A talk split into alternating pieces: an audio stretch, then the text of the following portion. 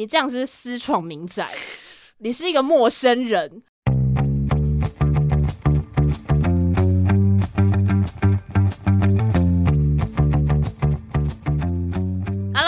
欢迎来到那你的呢凡，我是舒乔，我是在台北孟母三迁的 Y C，你孟母啊，我就是媲美孟母，快要超越孟母了，你是宋母。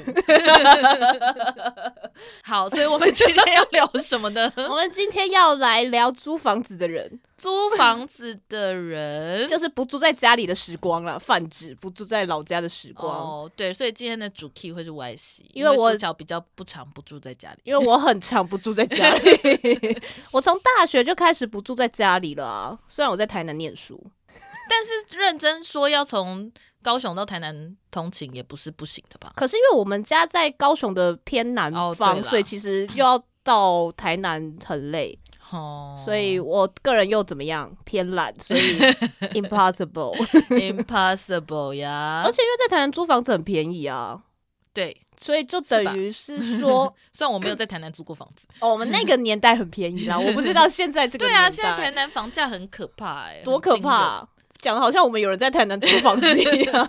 我不知道、欸，我不知道租屋市场怎么样啦，但购物市场蛮可怕的。但购物市场放眼望去，全台湾哪里不可怕？对啊，对啊，购物那又是另外一个课题了。没错，我们没有没有要讨论购物。对对对对对。好，那我们要就是请 Y C 开始分享你的租屋经验吧。好啊，因为我其实，在台南大学念四年的时候，我就是住过两个地方。大一的时候，一开始我们还是就是有先住在宿舍里面，然后后来其实我有一点叛逆，因为我就想说，我不想要继续住那个宿舍，因为我们学校那时候人还是非。常的多，就算我升到大二，假设有抽到学校的宿舍，好像还是要四个人一间，嗯，然后我就觉得很讨厌，因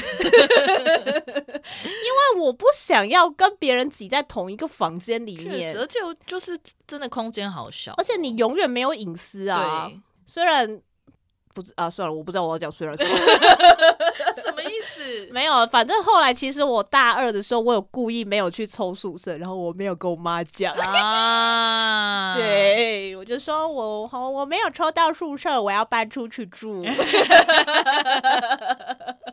希望我妈不会听到这个节目，这我就不知道了。没关系，那已经是很多年前的事情了。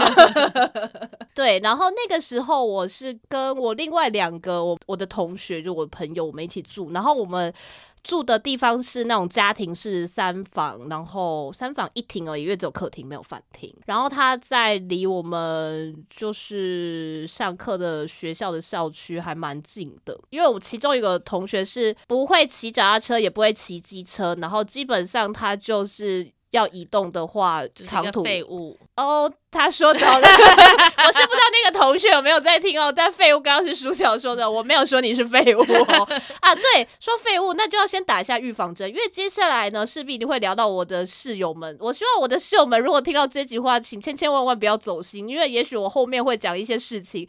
就请你们不要对号入座，也不要觉得我 我在批评你们。预防针有一点，我就是有点担心，因为最后我想要跟大家做一个，就是就是好朋友。对，我想跟大家做朋友，然后我也希望就是帮，就是如果对就是租屋，就是有一些想象，然后对室友有一些幻想的人，我想帮大家做一些分析，因为我跟很多不同形式的人当过室友，这样子好吗？请不要走心好吗？好答应我，不要走心哦，不要走心哦，我只是在做节目而已 只是只是在找点乐子而已，Okay. 没有说你们怎么样，我也有问题好吗？到底多 害怕？对呀、啊，这个预防针打的还真满、啊。担心啊，毕竟我室友就是会听啊，真是没办法啊。但是你也是逼你室友听的、啊，没关系，反正他昨天也说他最近没在听了。Oh my god！那就算了，这样不行。那他这集也不要停。OK，好，好，反正那个时候我就是跟我同学一起住，我们住的房子它在一个公寓的一楼。那时候我们还不知道一楼有多麻烦。后来仔细想想，其实租屋大家最好不要住一楼，一是因为都是大家进出的地方，嗯、二是它很容易就是会有一些外来物种的侵入，like you know 蟑螂啊、虫虫那一类的。但那跟几楼没有关系吧？可是因为他他就是最直接啊，当然有可能，就算你们家好，你住在夜市里面，然后你住在三楼，也是很有可能有蟑螂。啊、我们那个时候住的那个地方啊，因为它旁边有很多栋公寓，所以它又在一个中间，所以其实我们家在家里面是没有讯号的，啊，非常麻烦。Oh my god！我不知道是我们看房子的时候没有发现这件事情，因为太年轻了。对，那是我们第一次在外面找房子，所以我们其实根本不懂，就是找房子到底应该要注意什么。嗯、所以提醒大家，如果接下来呢，你要出去找房子的话，请你务必把你的手机拿出来看一看，你的 讯号到底就是是强是弱这样子。这个我觉得很很重要哎、欸，这个因为这个不可能，你不可能适应这件事情。对，蟑螂什么，也许你就是每天在家里狂喷杀虫剂，但是手机讯号这真的没办法，除非在家里盖一个基地台吧。嗯，好好特别的解决方式哦。然后那是那个家的第一个问题，没有讯号。第二个问题是呢，它有三间房间，可是它三间房间的大小非常的悬殊。第一间最大的，它就是主卧室，然后是那种很传统的主卧室，就是双人床，然后超巨大的木头衣柜，然后那间就非常大。然后第二间就是一间普通的房间，第三间是一间超小的单人房的房间，like maybe 就是一个小孩房吧，我猜。然后那个时候呢，我跟我同学，我也不知道我们到底是怎么突发奇想的，势必就会有人会住到最大跟最小。其实通常解决的方式，我们应该会是说在房租上的比例会做调整。我们三个非常的可爱，我们协议是我们每年都要换房间。我自己第一年刚搬进去住的时候，我是抽到最大的那一间房间。嗯、第二年要换房间的时候，我抽到最小的那一间。请问一下，我这么大房间的东西，我要怎么全部塞到那个小房间里面？oh、然后我有个同学非常幸运，他就是住中间房间那个，他就是两年都抽到那一个。Oh, 所以其实就是我跟另外一个，就是刚刚苏小说废物的那个朋友 在换房间。你们很快乐哎。就是很什么换换房间的游戏啊？对啊，我就觉得大学生很会帮自己找乐子哎。换什么房间呐、啊？但我觉得一部分也是因为那时候没有太多的钱，就是如果说要很就是按比例的话，可能搞不好没有人想要住大的那一间呐。说到那个废物朋友，他有一个很棒的优点，他非常喜欢刷浴室哈，就是因为我们那时候朋友那一圈。大概有八个人吧，就是在问说看谁想要一起住，没有要住宿舍的人。然后他就说：“我有一个优点，就是我很喜欢刷浴室，请跟我一起住。” Oh. 然后我就想说，我要采用这个人 录取。对啊，因为我觉得大家如果真的要找室友的话，我觉得你还是要找跟你的。这个叫什么？清洁的观念，对，整洁习惯要比较相近的人呢、欸，就是你你们会住起来比较舒服啊。因为也确实如他所说的，就是我们家的浴室也都是一直保持的非常干净的 状态，那很好呢。对，在我住在那个大房间里面的时候，曾经也发生过一件非常令我崩溃的事情，就是因为它就是那种很传的主卧的配置，所以双人床的旁边有两个木头制的床头柜，就会在里面放一些杂物。然后我有一天就是拉开我的床头柜要拿东西，我就想说，这里为什么有一些血血，那些白白一点一点的血血，本来以为是可能有一些塑胶东西在脱皮吗？啊，不是，就是塑胶东西有时候放久会脆化，不是蛇啦，东西在脱皮，就塑胶东西放久会脆化。然后我就想说，是吗？颜色不太对，就是里面没有白色的塑胶物，然后我就觉得太怪，我就再把那个抽屉再更拉开一点，我就看到了一些万头钻洞的白蚁。好然后我就这样拉开，看到的我就 砰，然后把那个柜子盖回去。然后我想说那是什么？因为我那时候我长那么大，我还没有看过白蚁。Oh my god！没有看过活的白蚁，而且很大量。白蚁是不是会比较容易出现在梅雨季吗？对啊，对啊，是梅雨季嘛？就是，但是基本上你房子里有白蚁的话，你那间房子就蛮危险。好像听说只要看得到白蚁，基本上它一定就是已经有一大窝了。而且因为我那个房间就是还有那个大衣柜也是木头做的，所以其实很可怕。没错。然后后来我们就是有跟房东阿姨讲这件事情，然后房东阿姨其实也是有一点偏消极，她就说：“嗯、哦，我再有时间再帮你们拿药过去喷一下，干嘛就好了。”然后后来我就是直接把那个床头柜封印，就再也不用了。封印起来耶。这是我在台南第一个租屋处发生的可怕的事。所以这一间房子告诉我们，大家去看房子的时候要确认手机的讯号。对。二二要确认白蚁的存在，要怎么确认啊？等一下，三要找一个很喜欢刷浴室的室友，什么教育节目啊？没有，我觉得这很重要、欸，也是啦，也是啦，因为这个没有人会教你啊。你在你成长过程中没有一个机会是有人告诉你说你在外面租屋你需要注意什么事、啊。可是可是现在有很多 YouTube 会做吧？会做吗？就是租屋的教学、啊，去看房子的时候要特别注意什么？那个年代没有什么 YouTuber，也是啦。等到大四的时候，我们后来就又搬家了。为什么要搬家呢？啊，因为有人交男朋友了。哎、欸，啊，那栋房子里面除了我都交男朋友了。哇，然后我就觉得有一点烦，是吗？其实是这样吗？就是我有点怀，我有点忘记，但是因为后来搬的地方离我们学校更近，就是走路大概只要三分钟就会到了，所以我就是也觉得也无所谓。而且因为后来大四其实也没有什么课了，就我是搬到另外一个地方，它是一栋是雅房，然后房租就是又更便宜。因为大四没有什么课，我也不太常待在台南，我就会直接回高雄，所以我没有需要。可是大四没有要做壁纸吗？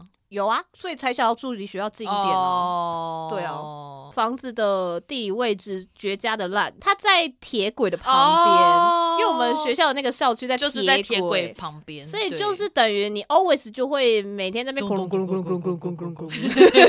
虽然大学生是不管怎么样都可以睡得很好啦，但就是偶尔还是会想说拱个屁哦。例如说你想要睡午觉的时候啊，或者是早上可能凌晨六点火车就已经开始对在运行。没错，然后那个家没有什么问题，因为其实也不常在那个家里，就只是姑且就是要等到毕业结束，然后在台南要有一个住的地方。Uh -huh. 好，那这是我在台南两个租的经验分享。然后接下来呢，我就是回高雄住了一阵子，后来又决定要来台北。嗯、但其实我在来台北之前，我有先在宜兰住过半年。那时候是阿双先在宜兰的剧团工作了，所以他在宜兰租房子。他租了一个，我觉得现在听起来我觉得。很神秘的一个房子，因为他租了一栋三楼的透天，三楼透天，猛的，然后就是还有七楼，他可以停车的那种三楼透天，一个月只要八千块。那时候跟他一起住，他房子里面还有多一个小房间，这样他就说，嗯。那就收你两千块好了，一个很随喜的状态。那时候其实有种觉得啊，我被阿双收留的感觉，就是像蛮喜欢做这件事。你说收留人类或是动物吗？对啊，对啊，我觉得阿双真是好像是他的天职，没错，他可以再把状态不好的人类或者动物就是 捡回家。那时候才真真切切的理解到，哦，原来南部是真的很干呢。但是是因为宜兰太湿了，对，我觉得，因为我从从一个 super dry 的地方到一个 super wet 的地方，宜兰那个湿不是开玩笑的，朋友们。对啊，因为苏小也在宜兰住过一阵子，actually 我住了三年哦，你住了三年那么久，我住了三年。那那三年有发生什么有趣的事情吗？就是那个反潮吼，哦、夏天反潮，真的是早上上班前出门我会开除湿机，晚上下班回家之后，那个除湿机是满的，以外地板上是湿的。就是那个湿，就是好像你真的刚拖完地的那一种湿，真的。对，但明明没有人在家。对，然后你的除湿机是满的。对，我每次都在想说，这个湿度是刚刚阿双在拖地吗？可是阿双不是在工作吗？超级像有人刚拖完地的，很可怕，而且 always 是那个状态，然后墙壁一直在流汗。对，真的宜兰的反潮，真的我也是没有住过宜兰，不知道有这种情形，很可怕哎，大家可以去体验看看。对啊，宜兰的湿大概就是这样。对啊，而且就三不五时都在下雨啊。这几年好像越来越少下雨，那就是气候变迁啊，气候变迁的关系。嗯，我刚去宜兰住的时候，真的也是这一年大概有两百天都在下雨。去宜兰跟阿双住的那一次，是我第一次就是有猫咪室友啊。然后猫咪室友很过分，他都会偷打我屁股。小玳瑁吗？对，他也会揍我啊。小玳瑁真的是太妹猫咪哎、欸。我只是坐在餐桌上，maybe 就在吃东西。他就走过来，然后打我的屁股。阿双在搬去那一栋三楼透天之前，跟我是室友。我们住的房子也是一个两层楼，不是透天，但是就是有两层楼，所以中间会有楼梯。然后猫咪就很喜欢在那个楼梯那边坐着。我的房间在一楼，然后阿双他们房间在二楼，所以我就是会在一楼活动。然后我就是看到猫咪出来散步的时候，我就会这样嗨，然后它就会从那个栅栏不栅栏楼梯的那个扶手中间这样。猫拳，猫拳 揍我，这样我什么都没有做。有啊，你跟他说嗨啊，然后就要揍我，因为他看你不爽啊。就跟我坐那边吃饭，我甚至没有说嗨，哎，还是我没有说嗨？对，因为你没有说嗨。我的妈，这猫真的有个难相处的。我觉得在宜兰除了极度潮湿这件事情之外，还有另外一件我觉得在台北很难体验到的，每逢台风必停电。但因为我觉得一方面是因为对对，我们住在很乡下的地方，不是什么罗东。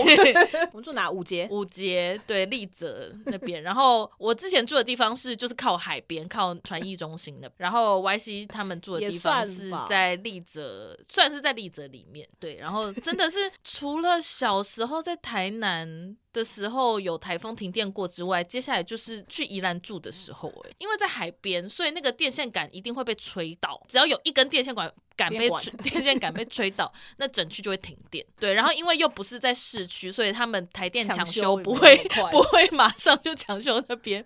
所以我们大概那个时候一次台风停电，大概就是会停个三四天都没有电。哦，这么久哦！嗯、我之前我住的地方那那个社区大概要到三四天，而且更惨的一点是因为房东之前没有很常在住，所以他后来就是把所有的家电全部都换成 IH 炉电热水器，然后平常很方便，但是一停电。的话，我们就什么都没有，我们连想要煮个泡面都没有办法。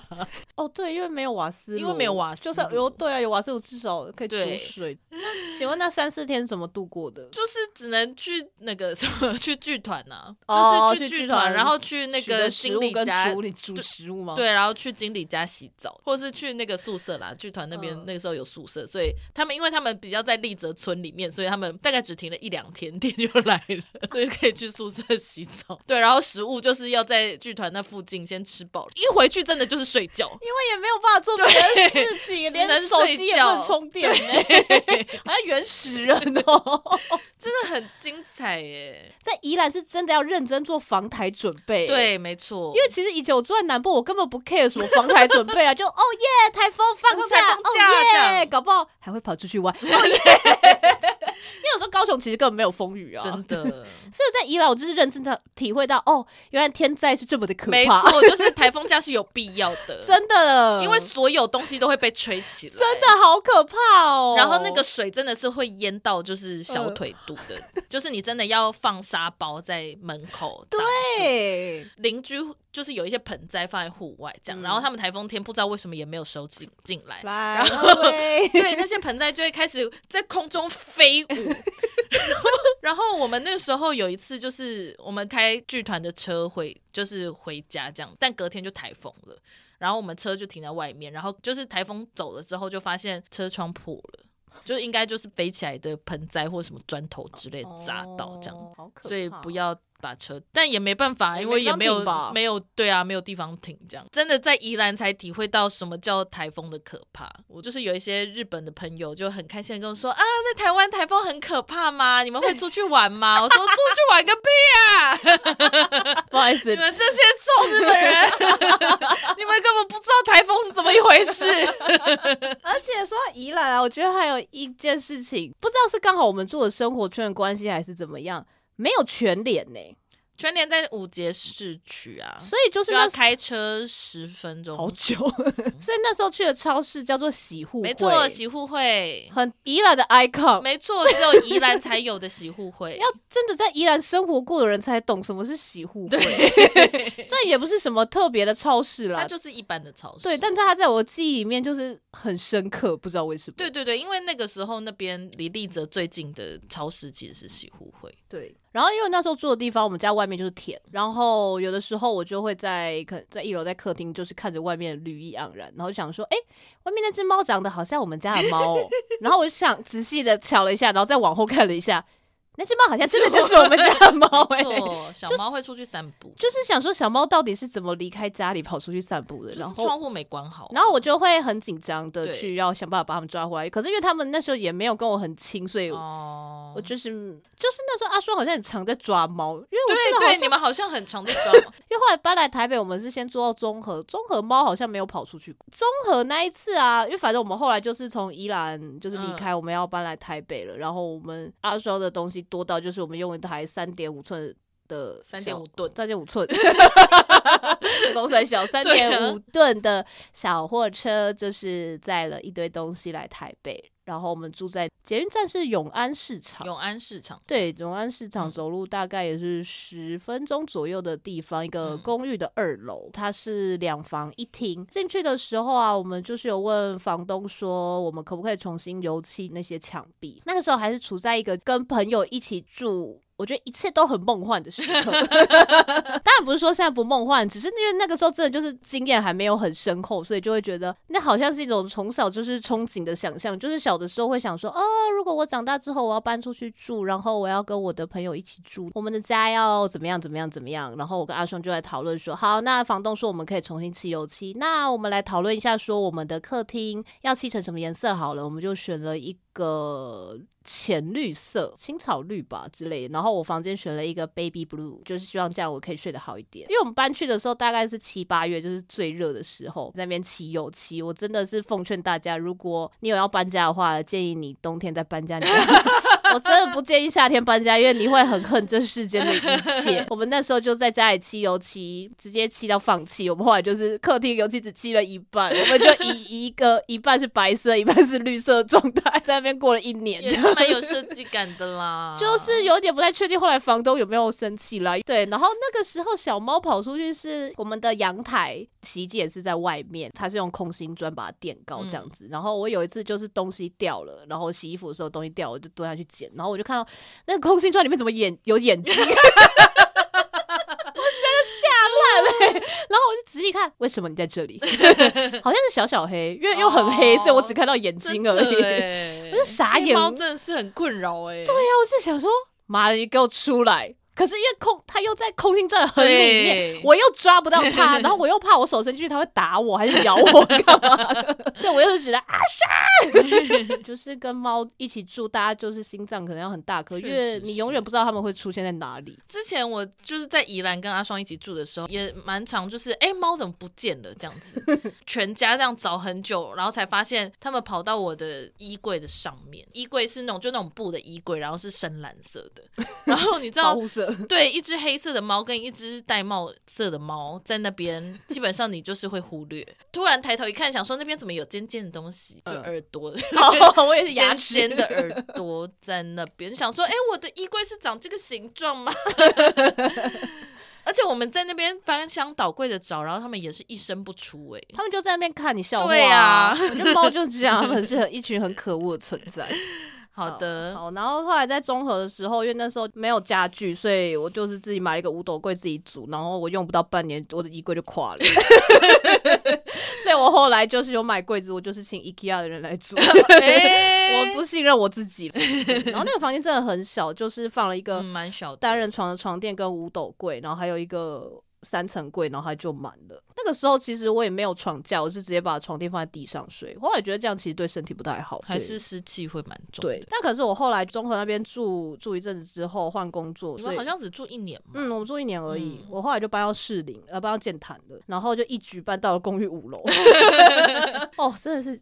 但还好是那个公寓的楼梯，它设计比较不是那种折返，不是就它上一楼，对，不是那种折返，它是就是上去，对，就是到一楼再上去，对，然后对上去，然后反正它就是爬起来相对比较轻松啦。然后那是我第一次就是跟陌生人一起住，是在脸书那种租屋社团上找到。哦，他们也是两个女生，然后呃是高雄人，然后是两个朋友，也是来台北工作，然后再找室友。然后因为那个时候我的工作的时间跟他们两个比较不一样，因为那时候我我有需要值晚。班，所以就是可能我中过后才会出门，所以其实在家里会比较遇不到他们啦。所以我会觉得说，如果你是一个希望回家之后就可以安安静静不需要社交的话，我觉得大家可以参考，就是跟陌生人一起住。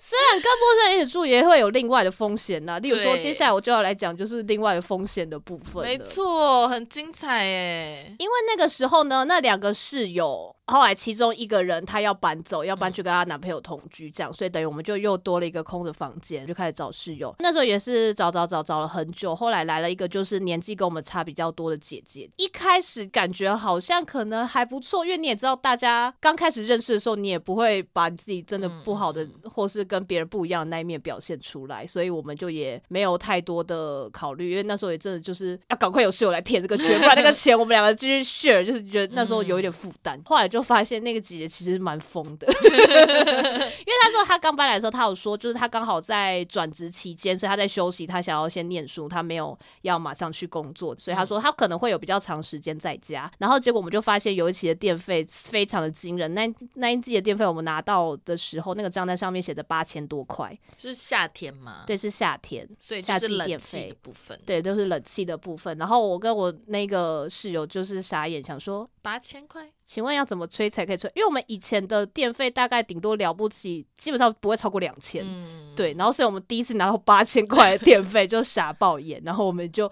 紧急召开家庭会议，对，就是讨论了一下这件事情。因为我们有后来就是有发现那个姐姐室友，她其实是她只要在家就是基本上一定会开冷气，她冷气基本上好像其实没有在关的，就是二十四小时就是。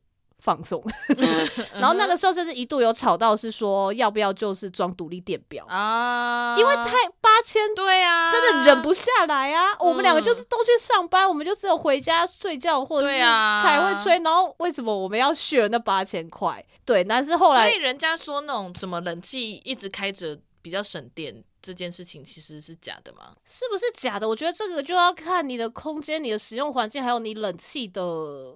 对，因为我觉得好像没有再关，然后一个月这样会到八千块哦。对啊，就不知道啊。对啊，因为其实我们家也没有别的耗电的电器啦。是啦，就是我们也问题感觉就也只是冷气啦。但可是因为其实姐姐室友那间房跟我的房间的冷气啊，其实三间房间的冷气房东都换新的了。因为他本来是要自住，但后来就一些原因他没有自住这样。对啊，他都已经是很新的冷气了，应该不会还对还这么耗电，对，反正就很离奇。但后来就是也没有装独立电表了，因为那也非常麻烦。然后后来姐姐室友就还是她就是那几套多出，一对，但这只是一个 opening。那次比较幸运的是，刚好我本人就是不在台北，我就是出国了。晚上的时候我就看到我们家的群主就是有一些讯息。当时我还在国外，所以我其实看不太懂那个讯息到底发生什么事情。后来我回家才跟我另外那个室友了解，就是因为我那个室友她其实一直都是有男朋友的状态，然后其实她在跟我们租之前，她都有说她男朋友都会来过夜，她要来的。话她会提前跟我们说，然后其实水电瓦斯那些她男朋友都会出一些啦，嗯、对，不会说就是完全没出这样子，因为她来的频率其实真的算蛮高的。嗯、可是她大部分时间都又都在房间，所以其实也不会打到照面这样。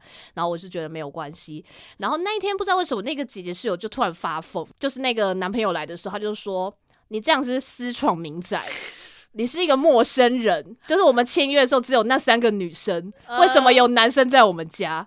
但是之前其实都有跟他讲，对，我们就是所有来看房子的人，我们都有说，就是目前我是有另一半，嗯、有男朋友状态，有男朋友会来，这些状况我们都有讲。嗯、而且那天发疯到，就是姐姐室友还叫警察，对，好像还通报了警察，警察也很无奈，就是据我室友的转述，他也很无奈，就会觉得啊、哦，又在处理一些疯子民众，大概就就是在建潭那一栋房子里面发生的。吊诡的事情，对啊，然后后来就是我又换工作了，所以我就 是也受有一点受不了那边的氛围，我就是也离开了。但是后来那个姐姐室友有先，姐姐室友先离开，然后换成我那个室友的妹妹。哦，对对对对对。但她妹妹就是也是第一次出来跟别人住，我觉得就还是有点人跟人的界限有点拉不清楚了，因为毕竟另外一个室友是她姐啊，对啊，她可能往好的方面想，就也许她也就把我当成一个家人的感觉，可是问题是对我来说，那个界限就是有点。太近了，OK，因为毕竟对我来说你是陌生人。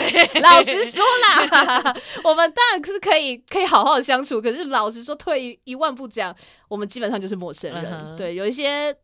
嗯，对，界限的问题，界限的问题就是大家还是要遵守。好的，总之后来 YC 就搬家了。对，我后来就搬到现在这，就是要从那边搬走之后，我就是其实很犹豫，就想说，因为我现在也是也跟朋友住过了，然后也跟陌生人住过了，那我接下来我到底是要继续跟陌生人住呢，还是要跟朋友住？嗯因为我觉得这两件事情 确实是，就是有都有其优点跟缺点。对，就是然后后来我后来选择是就是跟我朋友住，嗯、因为他也就因为我后来就是去当他同事嘛。但跟同事住好像又是另外一件事。对，可是因为我室友的工作性质调性比较不常在家，对，所以其实有跟没有，有的时候觉得 好像没差。哦、我很常会觉得室友不要伤心，对，是说你这个人有跟没有没有差，是你物理上不在。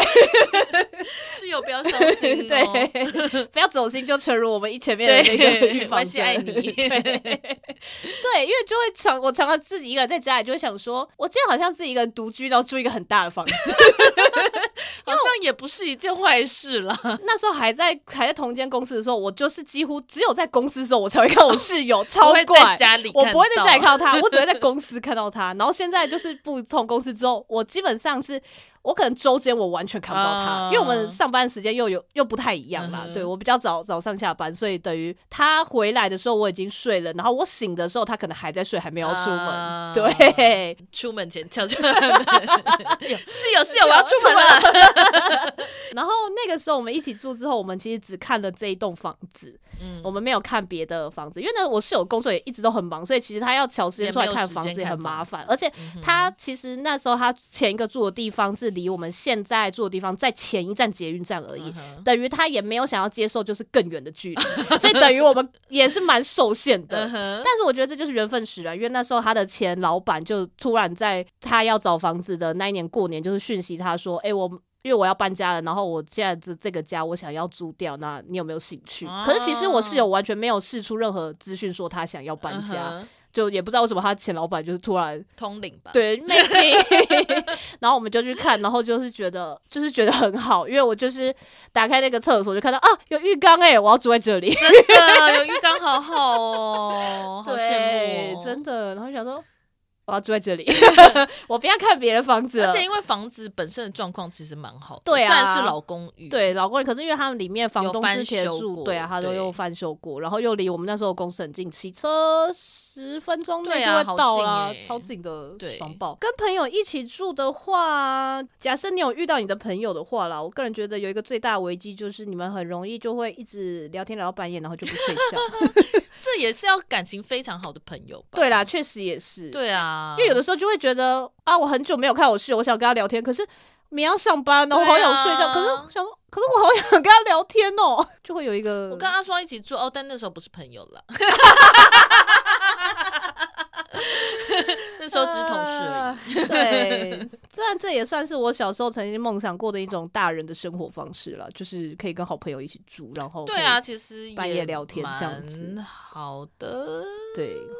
好，嗯哼，OK，好，那最后呢，我想要帮大家来分析一下室友构成的优缺点。好，首先呢是跟陌生人一起住的优点，就是诚如上述所言，就是你回家不一定会需要 social，但这也要看你又是遇到什么样的室友。陌生人室友的话，就是我们有其实有订一些家里的一些那个叫什么？家里的规则对会比较明确，而且因为大家也都是成熟的大人了，所以我们多半都有好好的遵守，这样子会比较有距离感，会很客气啦。嗯嗯，对，所以我觉得这个是优点的部分，但缺点部分就是这一切都会是一个未知的不安心感，因为你根本不知道这个人会发生什么事情，对，对你也很难去在一开始几次的聊天里面去做出一些评选吧。就如果对方真的很难啊，对啊，这就跟面试一样，就是。公司面试的时候一样，对啊，可是这也就是相对的啊，因为你对对方来说，你也是一个陌生人，住久了，也许你会发现有些事情，搞不好他当初是演的，但这也不是演啊，对啊，就是他可能松，就是松了，对啊，然后也许你回家，你还是会觉得有一点拘束感啦，因为毕竟他可能就还是对你来说就是一个外人，对，就看大家的那个喜好。然后另外一个呢，是就是跟认识的人住的优点，就是你会有一个同居的浪漫感。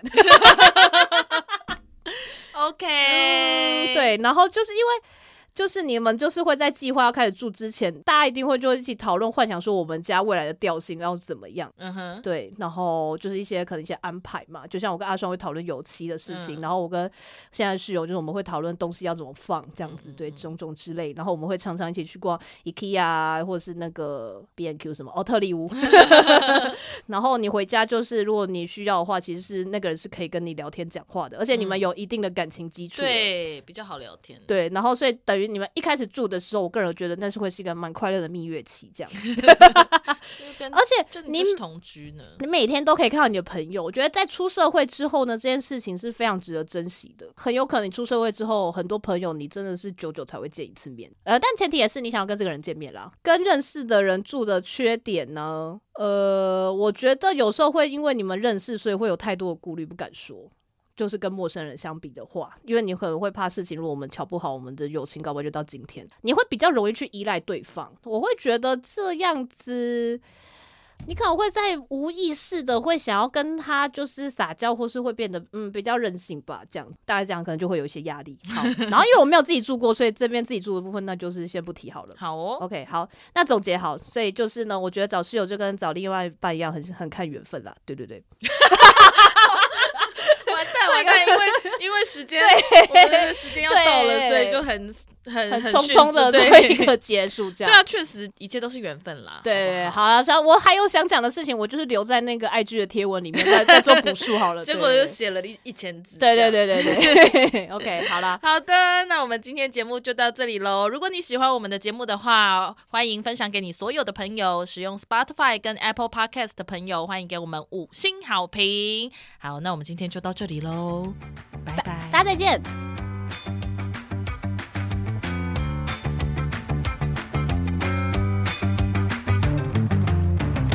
家说，就是闲聊系 Podcaster，就是很容易走到一个地步，就是我们已经无话可说了，或者是在私生活会出现。哎、欸，你现在先不要跟我讲这个，真的是不要哎、欸，我觉得很悲伤哎、欸，所以我们希望我们可以期勉自己，继续成为拥有源源不绝话题的人。